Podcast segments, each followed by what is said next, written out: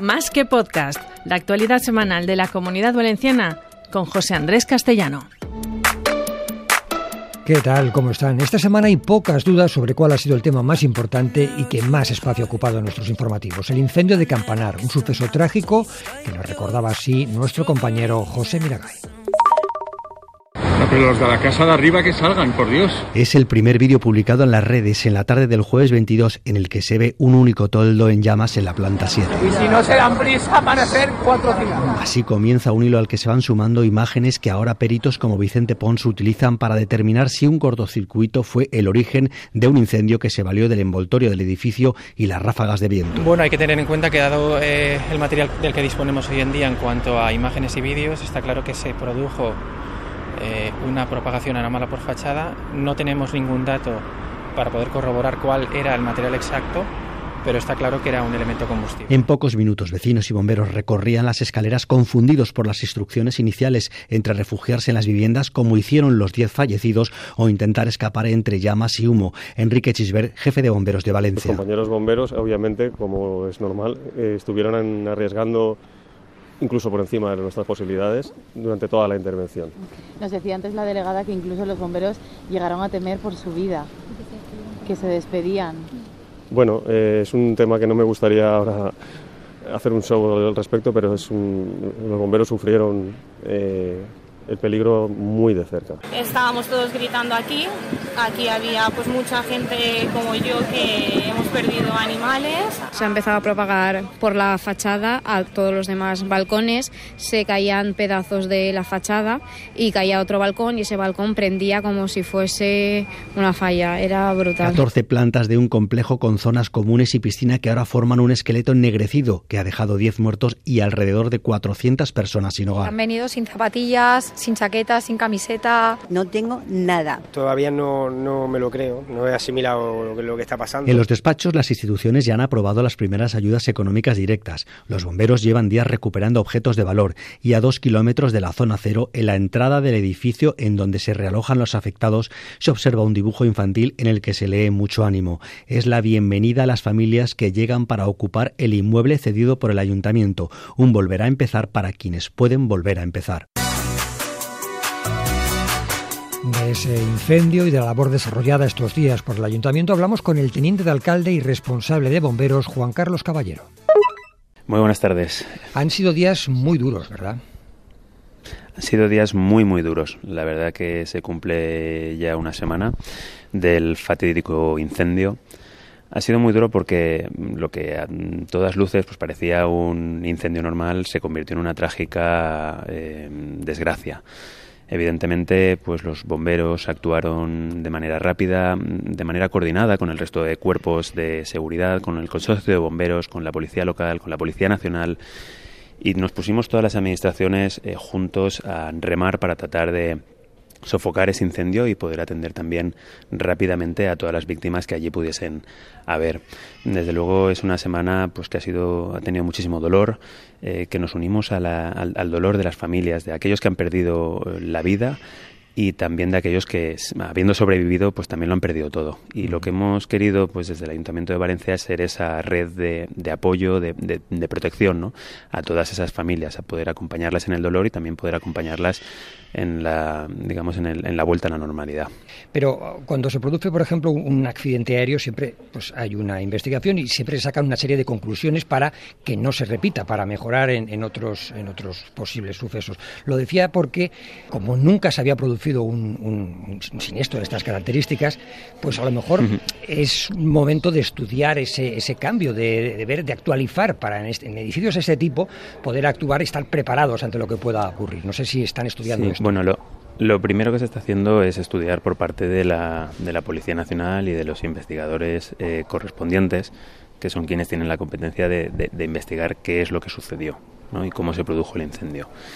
Y ya también desde las administraciones públicas pues se ha dicho que, que evidentemente se va a estudiar eh, no solo en la ciudad de Valencia, sino porque no afecta solo a la ciudad de Valencia, sino en el resto de municipios de la comunidad valenciana en, en- en un trabajo conjunto con la Generalitat Valenciana pues hacer un estudio de digamos de, estos edificios de, los materiales que pudiesen eh, eh, que, tuviesen eso, y, sobre todo las propuestas también de, mejora. Y evidentemente pues siempre estamos dispuestos a poder eh, estudiar ¿no? todo aquello que pueda hacer para mejorar digamos la, protección y la seguridad de las familias ante casos de emergencia y de riesgos. La Generalitat Valenciana ya ha anunciado una comisión de, expertos para analizar, digamos, los edificios de la Comunidad Valenciana y cuando pues concluya esa investigación, pues evidentemente se tomarán las decisiones que haya que tomar. Y hablando de decisiones, ¿qué se va a hacer con el edificio incendiado? Se lo preguntamos a un experto, el catedrático de la Universidad Politécnica de Valencia, Antonio Hospitalet. Buenas tardes, profesor. Buenas tardes, buenas tardes. ¿Qué cree usted que, dado el estado del edificio, sería lo mejor? ¿Que se derribe o que se rehabilite? Pues no lo sé. La, respuesta inmediata hay que estudiar cómo se ha quedado el edificio. Mm, hay que analizar cuál es el la capacidad mecánica de los elementos de hormigón armado, qué situación se han, se han quedado, eh, evaluar la capacidad mecánica del edificio y a partir de ahí, pues ya es una cuestión de, la, de los propietarios de tomar la, o de la empresa de seguros tomar la decisión de demoler o rehabilitar si hay que rehabilitar mucho o lo que haya que hacer. O sea, lo que sí que hay que hacer indiscutiblemente, hay que cambiar la metodología de intervención en este tipo de incendios y hay que cambiar el protocolo de evacuación de este tipo de incendios. Hay que gastar otras medidas. Yo se me ocurrirían a mí mil medidas, pero hay, otras, hay que cambiar las medidas y la estrategia de, en este tipo de edificios. De forma transitoria, porque hay que salvar a los ocupantes siempre. Fijaros, fíjate que, que en el incendio de Campanar los bomberos no sabían, no hubo un incendio, hubo 130 incendios. Y en ese instante, en ese instante, solapados en el tiempo y en el espacio verticalmente. En ese instante, ¿a dónde vas? ¿A quién rescatas? ¿Cómo entras? ¿Por dónde entras? No, la estrategia convencional no sirve. Hay que cambiar de, estrategia, hay que replantear, hay que replantearse el problema, hay que aprender. Eh, hicieron, todo el mundo hace lo que sabe y lo hicieron muy bien, pero hay que, esto nos dice que hay que cambiar de estrategia, es más claro que el agua, ¿no? Y no dejamos el ámbito de la construcción porque aprovechando la celebración estos días de Cevisama, la Feria Internacional del Sector Cerámico, nos acercamos hasta allí para interesarnos por el uso de la cerámica en fachadas como material alternativo y más seguro al que se utilizó en el edificio de Campanar. Ana Galarfa nos lo contaba. ¿Qué tal, José Andrés? Buenas tardes. Tras lo ocurrido surgen varias preguntas y una de ellas versa sobre los materiales a utilizar en las edificaciones. La cerámica sería una de las alternativas. Nos acompaña Eduardo Baeza, portavoz de la empresa Cover, dedicada a la producción de módulos industrializados revestidos por fuera con azulejos. Eduardo, buenas tardes. Buenas tardes. ¿Qué ventajas tiene la cerámica en situaciones como la ocurrida en el incendio de Campanar? La cerámica es un material que soporta mucho mejor que otros los factores de riesgo a el fuego y a la propagación del fuego en, cualquier, eh, en cualquiera de las utilizaciones que normalmente tienen. La cerámica eh, es un material que no arde, es inífugo, es, no transmite el fuego y soporta temperaturas muy altas, con lo cual su estabilidad está garantizada por periodos superiores a los 120 minutos.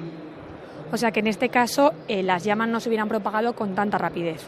Así es. La cerámica tiene esas prestaciones que permite que la propagación del fuego sea mucho más dificultosa porque no colabora en la propagación del fuego. Em, Eduardo, vosotros aquí en el expositor de Cebisama mostráis eh, dos tipos de sistemas constructivos para fachadas y uno de ellos es la fachada ventilada. ¿Qué es esto exactamente y no sé si supone algún tipo de riesgos. ¿Esto nos lo podrías aclarar? A ver, la fachada ventilada es un sistema constructivo que lo que hace es que genera una cámara de aire entre el aislamiento que se instala para conseguir un mejor funcionamiento de la fachada y el elemento que, digamos, eh, se genera para la piel exterior del edificio, el aspecto que desde fuera el edificio va a tener o queremos que tenga. Entonces, este, este, estas fachadas, estas fachadas ventiladas, lo que generan es una cámara de aire entre ambos, que lo que mejora son las prestaciones de esa fachada, las prestaciones del edificio en cuanto a aislamiento eh, térmico y en cuanto a mm, funcionalidad. Y esta que tenemos justo enfrente de nosotros sería una fachada ventilada hecha con cerámica. Sí, es una fachada ventilada ¿eh? que tiene eh, las condiciones de cualquier fachada ventilada, pero que el acabado exterior es cerámico, es una pieza cerámica que está colocada con unas grapas de fijación de acuerdo con los sistemas que tenemos nosotros homologados y que funciona perfectamente bien. Lo cierto es que lo ocurrido en Campanar ha hecho que el tema de la prevención de incendios entre en la agenda de muchas comunidades de vecinos. Así nos lo confirmaba el presidente del Colegio de Administradores de Fincas de Valencia y Castellón, Sebastián Cucala. Buenas tardes, señor Cucala. Hola, buenas tardes. Tras este incendio, parece que ha habido una avalancha de llamadas a los administradores, aparte de vecinos de toda la comunidad valenciana, interesándose por los sistemas de protección ante incendios. ¿Le consta esas llamadas? Sí, sí, sí, sí, sí.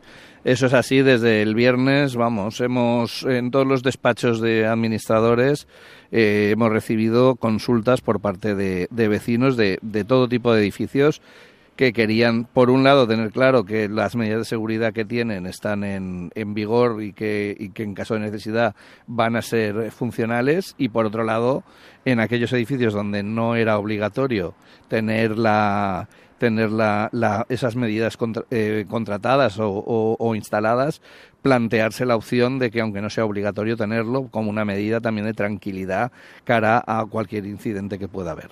¿Y esas medidas eh, son caras?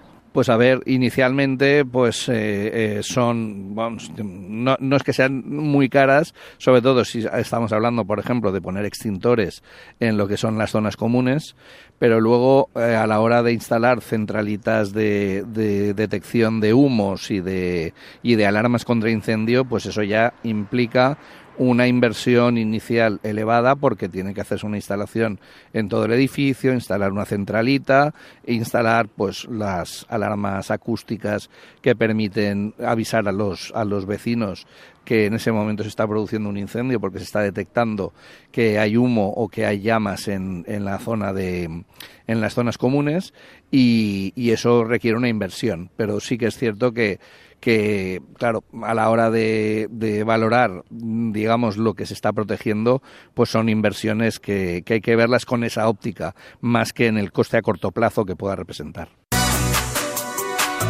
Y junto a la prevención, el incendio ha despertado también una ola de solidaridad a la que no ha sido ajena el mundo fallero, con unas fiestas que este año estarán marcadas por el trágico suceso. El mundo fallero se ha volcado con las víctimas del incendio desde el primer momento. Al día siguiente de la tragedia, los casales de las comisiones falleras próximas abrieron sus puertas para organizar la solidaridad vecinal y desde entonces esperan para iniciar unas fallas 2024 que van a estar marcadas por el recuerdo a las víctimas. No podemos abstraernos a, la desgracia, ¿no? Y que, y que, bueno, pues que han habido 10 fallecidos, que hay 400 familias que se han quedado sin hogar y evidentemente pues eh, no podremos evitar el tenerlos presentes en, nuestro recuerdo no eh, estoy casi seguro que bueno pues que alguna falla habrá que, también bueno pues querrá dedicar a alguno realizar algún tipo de acto en recuerdo de lo acontecido de las víctimas y, continuar mostrando esa solidaridad que el mundo fallero ha tenido desde un principio. Es Fernando Manjón, presidente de la Interagrupación de Fallas, quienes esperan para poder arrancar unas fiestas con retraso obligado y en las que llevan trabajando durante todo el año, como es el caso de los artistas falleros, cuyo mestre mayor es Paco Pellicer. La tendencia va a ser la misma que en años anteriores, eso sí, intentando utilizar materiales que nos den una sostenibilidad que se está reclamando desde la sociedad y que nosotros pretendemos también aplicar a la construcción de las fallas. Unos monumentos falleros que ya estaban casi terminados cuando ocurrió el incendio que ha dejado 10 muertos, pero que seguro repercutirá en más de una comisión cuando éstas ocupen las calles en los próximos días. Entiendo que a raíz de, del incendio ocurrido en Valencia, algunas de las fallas, algunos de los artistas y las comisiones incluirán un cierto tipo de homenaje, aunque no tenga que ver con la temática concreta de la falla y sacándolo un poco fuera del contexto crítico y satírico de la falla, pero bueno, pues que de alguna manera figure la, solidaridad de falleros y de artistas con el tema ocurrido. Con las fallas nos vamos, no sin antes recordarles, como siempre, que pueden volver a escuchar todas estas entrevistas y reportajes en la APP de Radio Nacional. Feliz tarde de domingo y hasta la semana que viene.